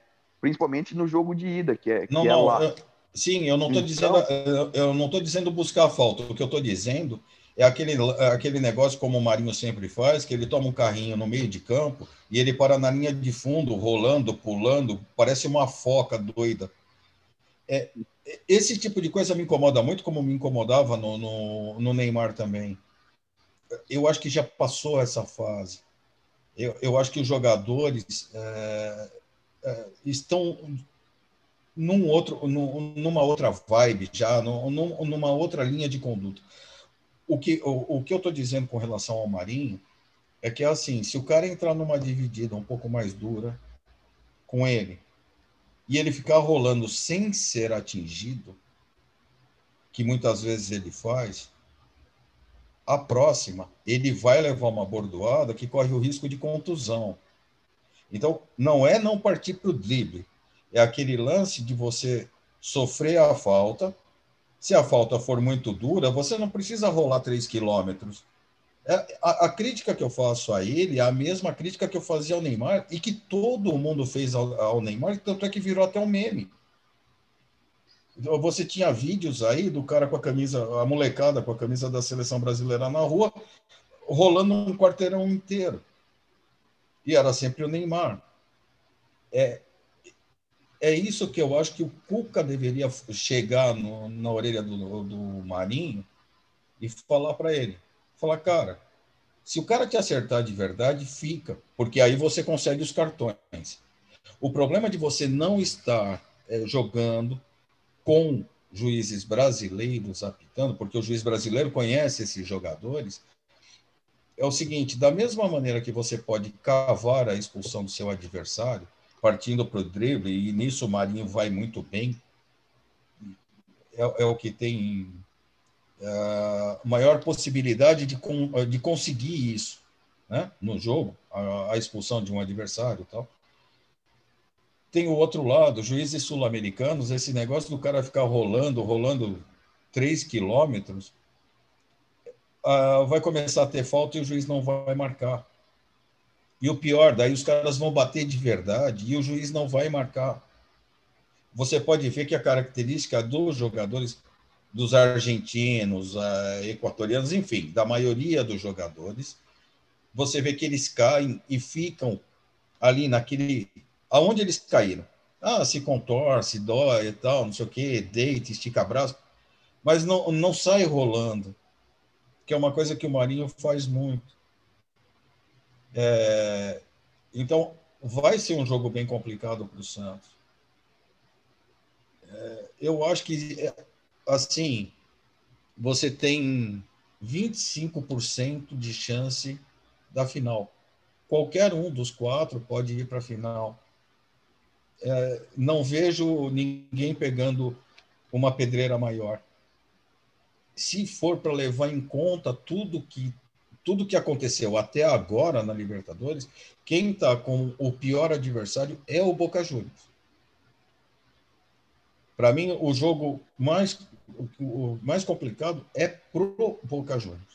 Porque o Santos é, é, é um time que encaixou, que está jogando, está jogando para frente, joga um futebol legal, é um, um time muito rápido. Gosto muito de ver o Santos jogar e não é de hoje. Sempre gostei de ver o Santos jogar, apesar de São Paulino, sempre acompanhei muitos jogos do Santos. Desde o tempo dos meninos da Vila, lá na década de 70. Eu vi o finalzinho da carreira do Pelé, eu era muito criança ainda, mas vi o finalzinho da carreira do Pelé e só o fato de você saber que o Pelé jogava no Santos já era mais do que o suficiente para você assistir o jogo. Então, eu sempre gostei muito de ver o Santos jogar. E eu acho que se o Santos conseguir se concentrar no futebol, eu acho que é o adversário mais difícil a ser batido dos quatro.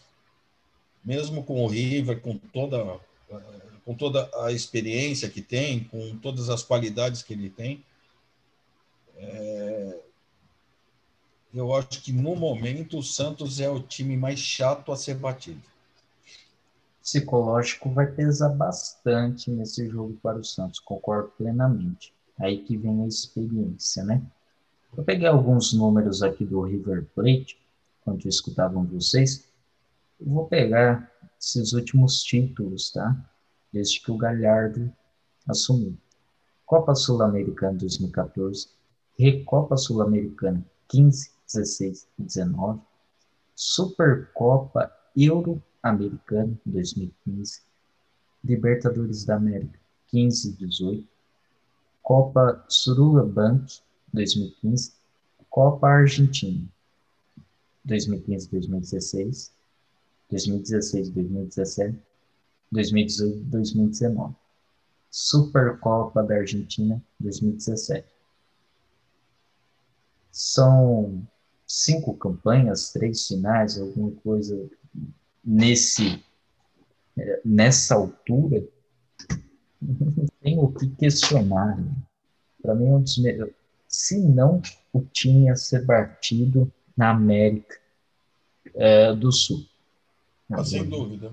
O, o River é o melhor time da América do Sul disparado. Independente do resultado do campeonato, ainda hoje, o melhor time da América do Sul é o River Plate. Não tem, não tem em questão de estrutura técnica, questão de técnica dentro de campo, uh, o comando o técnico, jogadores, jogadores, como joga o seu futebol, como os jogadores se conhecem, o preparo físico, o preparo mental, é um time completo. Né? E o Galhardo faz história. Eu Vou no otimismo do meu time. Também vejo o Palmeiras com a maior pedreira pela frente. O Santos vai vai precisar demais o psicológico bem alinhado. Né? Cuca vai ter muito trabalho, o próprio Marinho ali dentro, o Lucas Veríssimo, né? Berrou, chamou o time contra o Grêmio. É vai ter que parar eu acho que esses jogadores vão ter que ser fundamentais. Aí que pesa a falta de um Renato, né? O, xerifão, é onde vai pesar.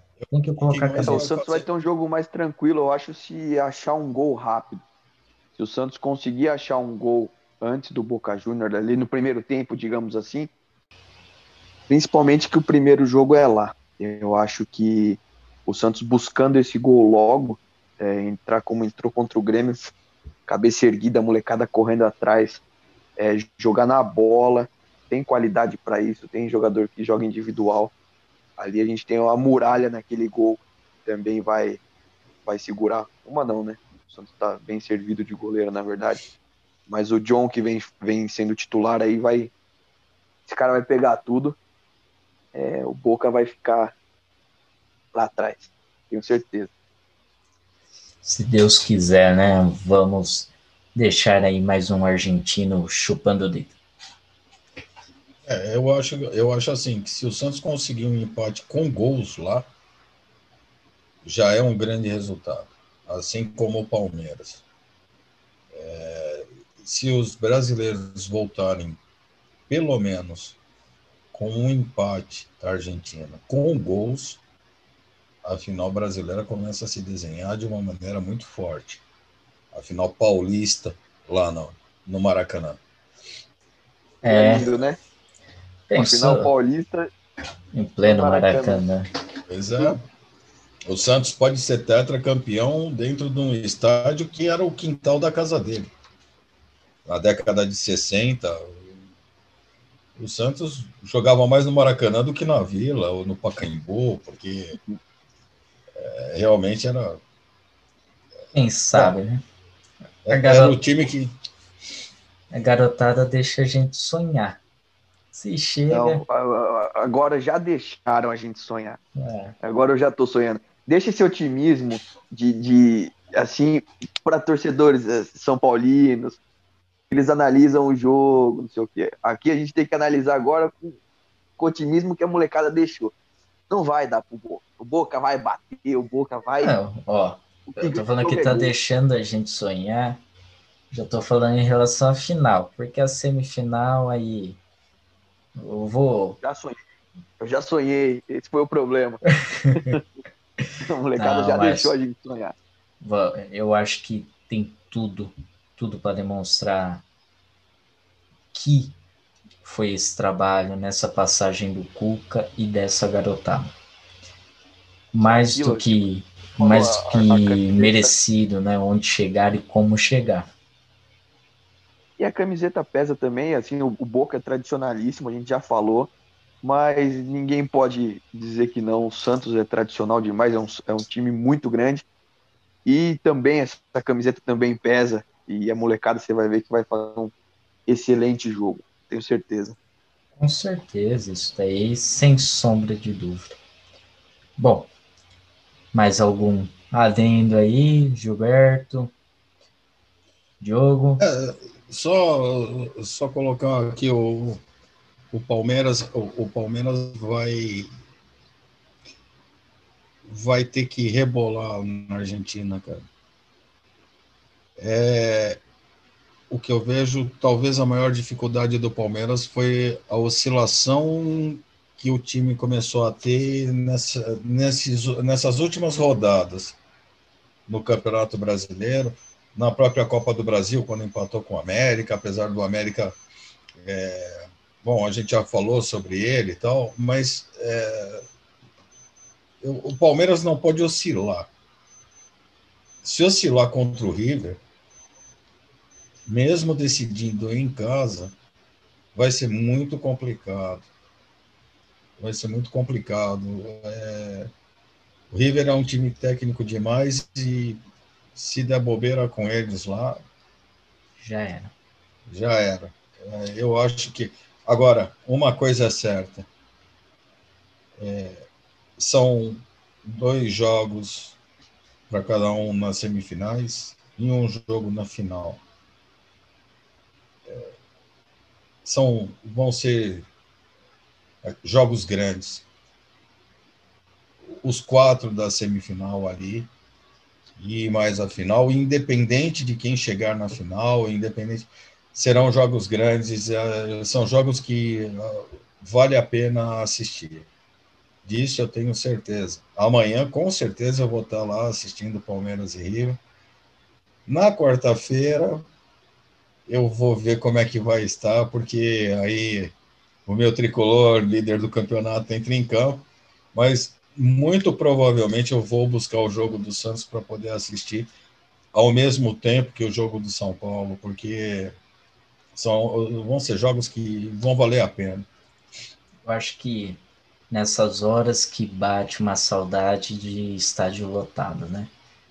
Que, querendo ah, ou não, graças a Deus que a bomboneira não vai estar tá lotada, né? Mas é um espetáculo à parte. Querendo ou não, é por esse lado é um espetáculo à parte.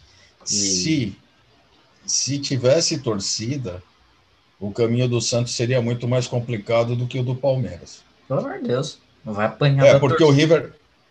Exatamente, porque o River eh, manda os jogos, os jogos dele no, no Monumental. O Monumental é parecido com o Morumbi, com o antigo Mineirão, a torcida fica mais afastada, então tem todo canto da torcida, a empolgação tal, mas é, é mais distante do gramado. Bomboneira, a torcida fica ali em cima, cara. Se o cara jogar um boné lá de cima, cai no meio campo. É, então, é, assim, se tem um fator que favorece muito o Santos nessa semifinal, é a ausência de torcedor. Ainda bem, né? Graças se tem uma coisa que favorece o Santos é o futebol, rapaz. Para com isso. Também, também. Não, nenhum dos quatro chegou aí de graça, né? nenhum dos quatro. É, os quatro semifinalistas estão ali. Não teve nenhuma zebra.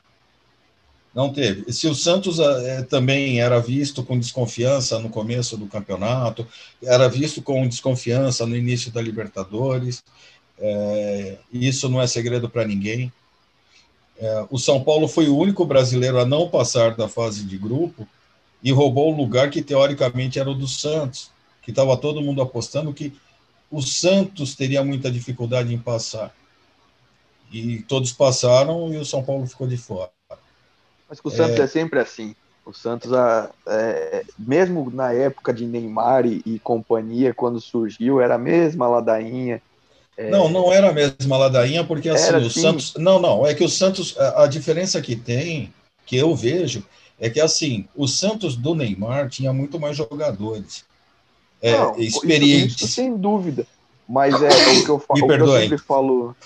Nada. O que eu sempre de, é, defendo é que principalmente para assim, para grande mídia, né, que, que acompanha o futebol e que falam de futebol, é, a não ser uma pessoa que eu achei que eu nunca ia falar isso, mas o Neto, ele tem sido assim, bem coerente às vezes na, nos comentários que ele, que ele tem feito, apesar de ainda ser o Neto, mas todo mundo sempre criticou muito o Santos, e ele sempre foi um defensor muito ferrenho do Santos, ele fala que o Santos é grande, que o Santos a camisa pesa, qualquer molecada que entra ali joga. Então, desde que vinha da época do Neymar até se tornar o Santos do Neymar, os meninos da Vila novamente, todo mundo é, é, é essa coisa não vai, vai, não vai, o Santos é a zebra. E a gente viu que o Santos sem jogador assim algum de nome na mão do São Paulo, ele foi vice o ano passado do brasileiro. Mas o time do então Santos foi. era não, é que o time do Santos, apesar de não ter jogador de nome, era um time certinho. E você é, tinha. Manteve, então, mas, mas você tinha um, um treinador muito Santos. experiente, né? Você tinha um treinador muito experiente, é, que sabe, que soube tirar proveito da velocidade que o Santos oferecia. É, a, o esquema de jogo do São Paulo caiu como uma luva com esses moleques. E, infelizmente, para o Santos e para o futebol, de uma maneira geral, o campeonato do ano passado foi da maneira que foi, né? Porque eu, eu, o Santos poderia ter brigado para ser campeão até a última rodada se deixassem, se a turma do apito deixasse. Então, é, é esse, esse, esse negócio do Santos. O Santos também, é, agora, apesar de ter nomes mais fortes do que tinham ano passado, alguns jogadores aí, mas também não são muitos, o Santos não se desmanchou muito, também não trouxe muita gente. Mas o Cuca também, assim como o Paulo ele fez, colocou essa rapaziada para jogar. O molecada tá jogando muito, Marinho faz gol de qualquer jeito. Soteudo alinhou o pé, parar. Eu não acredito nem numa derrota lá, nem numa derrota aqui. Vai dar Santos e acabou deixa essa dúvida, fica para o jogo do River do, do, do Palmeiras. o jogo do Santos é Santos. Então, vamos aos placares, né? Começando pelo, é, pelo primeiro jogo. Né? Vamos seguir a ordem. River Plate e Palmeiras. Vamos lá, sem repetir, hein? Vamos ver. Gilberto, qual que é o placar? 2 a 0 River. Diogo? Eu acho que 1 a 0 River. Preciso anotar essa questão, né? Ah. River e Palmeiras. 2 a 0 River. Juba. De 1 a 0 Palmeiras não vai deixar tão fácil assim também, não. 1 a 0 River ou 1 a 0 Palmeiras? 1 a 0 River. River. Falei tão fácil. Ah, tá. Desculpa. Vou de 1 a 0 Palmeiras. Eita que. Pô, vamos mudar isso aí. Não, é o eu, segundo palpite que você tá dando a favor desses caras. eu quero Esquece ver. que a gente é rival. Não, filho. O que aconteceu com o São Paulo? Pois é, nós perdemos. Erramos feio. O que aconteceu com o São É Paulo? verdade. Eu acho que assim Continue que alguém assim, então, acertar, né? Ah, Continue Pode assim. até ganhar na Argentina, mas perde em casa. Não preciso falar mais nada, né? Dessa vez você vai passar se se saiu bem. Né? Tá? Hum, A lógica tá aqui. Já que eu errei os últimos resultados, vamos no contrário. Quem sabe eu, eu erro também, né? Boca e Santos. Diogo. Ah, eu tô confiante demais no meu Santos. É 2 a 0 na casa deles. Nossa, isso não é estar confiante demais, cara. Isso daí é, É. tá viajando. 2x0 2 a 0 no Ó, Boca na bomboneira? Você- vocês lembram? Vocês lembram que contra o Grêmio era a mesma coisa. Eu tava confiante demais. Eu chutei baixo. Fizemos quatro. Fica tranquilo Não, aí. ah, E não, na beleza. semifinal, na Beleza. casa dos caras, é 2 a 0 Você quer que eu falo mais? Dois gols do Marinho. Tá falado. Caramba. Tá falado, pode anotar aí. Gilberto.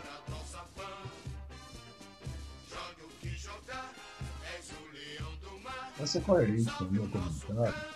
Eu vou colocar. Um a um.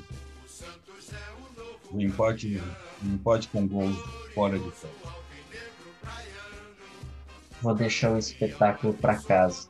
1 a 0 pro Santos. Que repita o jogo do Grêmio. É Em casa a gente Na vila mais famosa do Brasil, a gente massacra esses. que eu erre o, o palpite do Palmeiras, né, para ver se eu acerto um, faça um a 0 lá, mas perca de três em casa. É aí. se, o, se o Palmeiras ganhar, se o Palmeiras ganhar na Argentina, se for 1 a 0 para o Palmeiras na Argentina, é, o River não passa. O River Olha, não passa. Eu tô Se ele, se ele trouxer a vitória, porque o- o Abel está fazendo um excelente trabalho no Palmeiras. E ele tem. É que precisa ver como é que vai estar a escalação também. Tem jogador do Palmeiras contundido. Não, É por isso que meu Santos vai chegar lá e vai fazer dois logo na cara Bom, deles, lá dentro daquela, Mas ó, daquele estádiozinho deles lá. nos E, meus resultados, nos meus resultados, eu tiro o Santos da pior pedreira da América Latina. Quem que é? o River. Então, com todo o respeito ao Palmeiras, só que nós somos rivais de estado, a gente se conhece muito bem. River é uma surpresa para qualquer um, a qualquer hora. Então, É complicado. é isso aí. e quem sabe, né? Lá no Maracanã, a final paulista, dá para tirar uma onda ainda, mais um pouquinho. Bom, vai dar para tirar onda de todo jeito, né? Porque eles brigaram para que a final fosse no, no Maracanã, fizeram lobby para trazer para o Maracanã, porque Flamengo com público, ia, ia ter público, iam colocar público na final, não sei o quê. Se der uma final paulista lá, os caras morrem. Se der uma final argentina, então nem se fala. Na Mas, é, Argentina, Imagina só, uma final argentina no Maracanã, no, no estádio mais emblemático do Brasil, né? A Argentina que foi vice-campeã mundial aqui, é, de repente ter um campeão da Libertadores ali ah, não, vai ser acho, complicado. Eu acho que a Copa do Mundo já foi o suficiente. a gente tomou 7 a 1 a Argentina foi Sabe o que, que, é isso? Isso aí me, tá, me, tá me cheirando o medo de ficar sendo aí com três Libertadores e a gente tá com mais uma na conta. É só esse. Não, não é, cara. Até porque vocês tiveram por muito tempo é, duas Libertadores e mais ninguém tinha, e de repente nós fomos lá e atropelando vocês com três. É, mas a história vai mudar, amigão. A história vai mudar. Pode mudar, não tenha dúvida. É assim, é... Eu, eu, eu sempre disse isso. Né? Se eu não fosse São Paulino, muito provavelmente eu seria Santista. Ah, é o time fora o São Paulo, é o time que mais gosto de ver jogar ao longo dos anos. Não é agora, não era Neymar. Ao longo dos anos, eu sempre gostei muito do Santos, é, de ver o Santos jogar. Então, a única coisa que tem é que, eu, como eu não sou torcedor do Santos, eu sou um pouco mais realista, mas Coisa que que você teve um péssimo menos, gosto né? na hora de escolher entre os dois. Não, não, não tive, não, porque aí eu nem escolhi. Eu nem escolhi. Teve um péssimo gosto. Isso daí eu, eu já era São Paulino. Isso daí eu vou escolher por ele, e aí é. esse papo Olha, cara, a gente conhece. É... Esse papo a gente conhece que está acontecendo agora, se, né? se tivesse sido isso, vocês dois seriam São Paulinos com certeza. Então, jamais. Nós somos da parte inteligente da família. Jamais. se, bom, se fosse inteligente, não preciso dizer nada, né? O, o Tri Mundial está ali para provar quem é o inteligente da história. Não, é que a gente gosta de levar uma Copa do Brasil para casa também. Ah, mas, mas, tudo bem, é um torneio que vocês tinham que disputar enquanto a gente jogava Libertadores, lembra? Que Sim. por muitos anos a Copa do Brasil, quem jogava Libertadores não participava, né? Então, enquanto vocês disputavam a Copa do Brasil, a gente estava disputando Libertadores, inclusive ganhando títulos é, nesse período. Com certeza. Então, depois de oito anos, você, você continua curtindo o seu brasileiro e deixa que esse ano aqui, na semifinal da Libertadores, estamos presentes. Só para encerrar, só para encerrar, amanhã, na hora que você acordar, você olha para o céu e mira o sol, tá? Só... Se tiver sol, pode ficar sossegado. Não. Gente. Bom, obrigado mais uma vez. A gente vai encerrando nosso podcast com os palpites. Eu estou tentando levar o meu Santos para golear em casa. Não estou todo a favor do Palmeiras, não. Estou na espera do, entre aspas, aí, menos pior, né? Que vem aí. Mas, bom, gente, muito obrigado pela participação de vocês. Obrigado, ouvintes. Obrigado você, telespectador do YouTube, apoiando a gente mais uma plataforma. Né? Só lembrando, via Spotify, via YouTube, comente, participe. Quem sabe você vem gravar aqui conosco, bater um papo legal, receber, quem sabe, um corintiano, flamenguista, vascaíno. Não importa o time que você torce. Pode ser do interior do Piauí, né? Onde a gente tanto fala, quando há jogos que vai lá para o interior, que é um espetáculo à parte. Mas oh, o, 4, o 4 de julho 4 de julho é de Piripiri, lá do interior do Piauí, já participou da Copa do Brasil. Já. Marcílio Dias, de Santa Catarina, aí, de Itajaí. Você que é torcedor, é, tem espaço para todo mundo, porque o podcast foi feito para isso, para o torcedor, não na visão do torcedor. Não importa o time, não importa idade, não importa sexo. Futebol é para todos, com todos. Ok? Muito obrigado, Diogo, pela participação, pela honra de estar participando com a gente hoje, um podcast muito importante sobre algo tão importante num jogo tão importante. É, engloba, né? Ah, um outros, uns outros aí a gente vai deixar para um outro episódio, pelo amor de Deus. É isso aí. É, muito obrigado por mais um convite. Eu confesso que eu estava com saudade de gravar aqui com vocês. Esses 15 dias que eu fiquei fora me fizeram melhorar, mas com certeza me deixaram com muita saudade. É, vocês poder, puderam ver que eu voltei muito motivado com o meu time, muito esperançoso. Tenho certeza que vai dar coisa boa. Desejo a todos os ouvintes, tanto do YouTube quanto do Spotify, um feliz ano novo. Que 2021 seja um ano repleto de realizações para todos nós, pessoais, mas que tenhamos principalmente muita saúde e muita fé.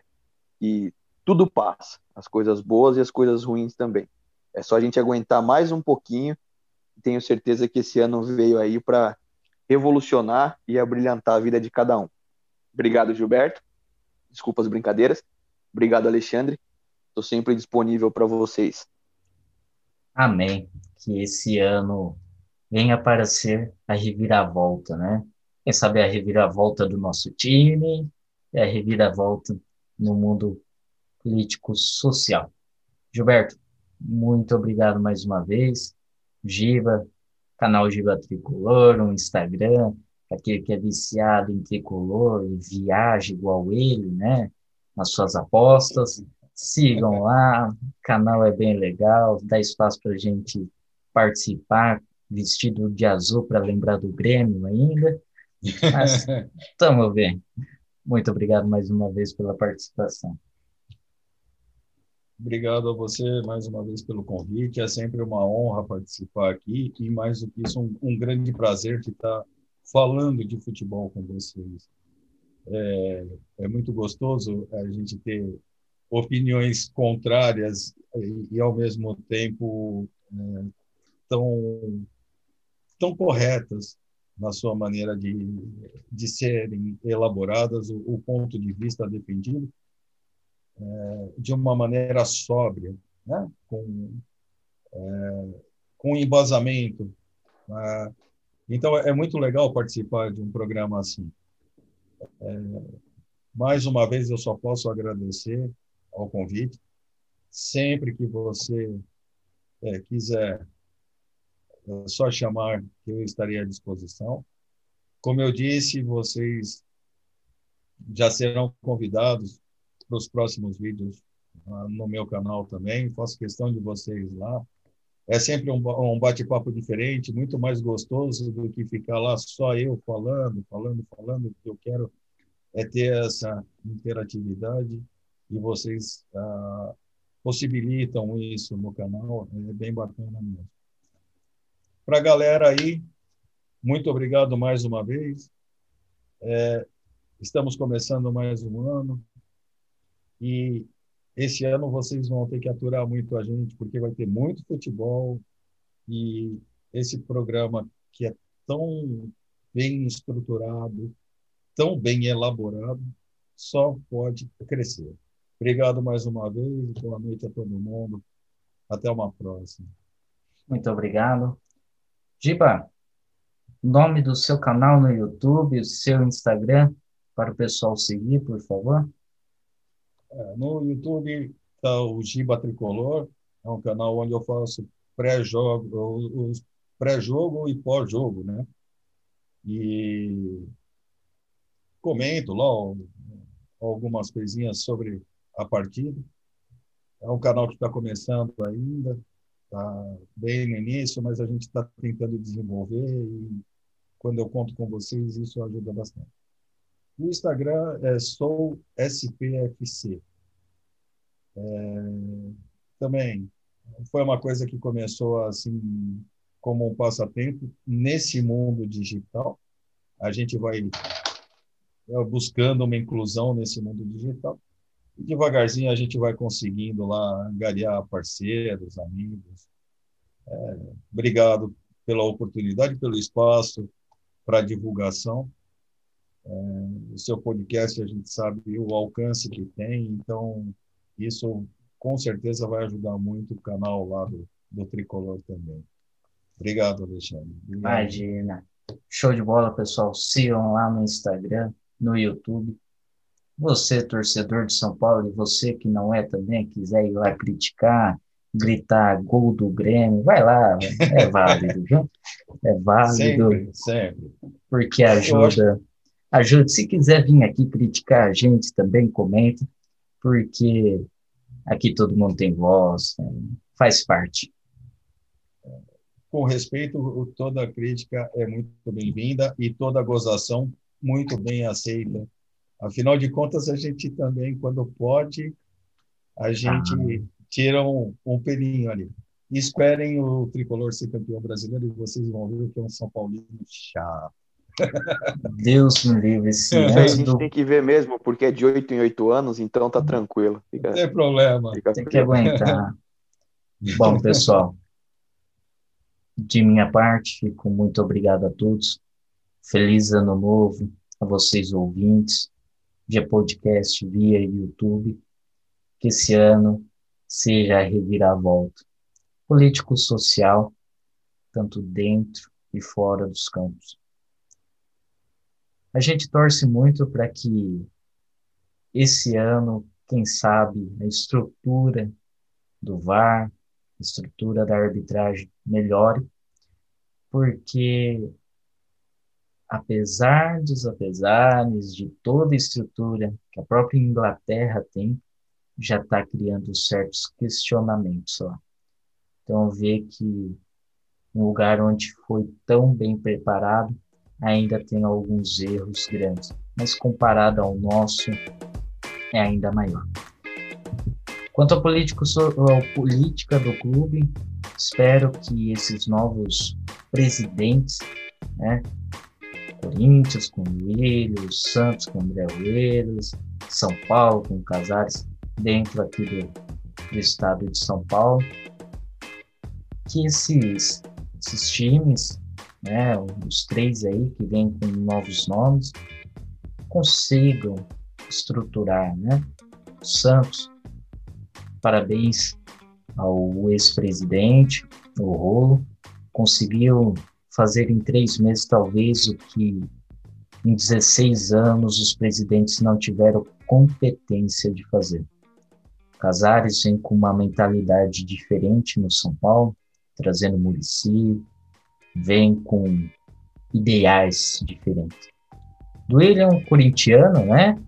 já estava lá, já participou, conhece a estrutura do time e eu acho que vem para acrescentar também. O que tudo indica, apesar de ser da mesma linha do Sanches, o que tudo indica é que vem um pouco de mudança, pelo menos na gestão de pessoas dentro do grupo. E é o que o Corinthians anda precisando, ainda mais nessa evolução que a política não atrapalhe dentro de campo e que deixe para resolver em mesas e no judiciário, para não atrapalhar um espetáculo que é o futebol. espetáculo que move crianças, homens e mulheres. É o futebol que já parou uma guerra, é o futebol que encanta e levanta a alma daqueles que estão mais tristes infarta pessoas, faz chorar, faz sorrir, mas é um encanto à parte. A quem não gosta é a quem acha que é tolice, mas é quem vive. Quem ama apenas uma bola, mas um esporte que encanta. Encanta para quem gosta, né? Assim como em qualquer outro. Meu muito obrigado, meu feliz ano novo um ano maravilhoso. Que o país como um todo possa crescer. Muito obrigado.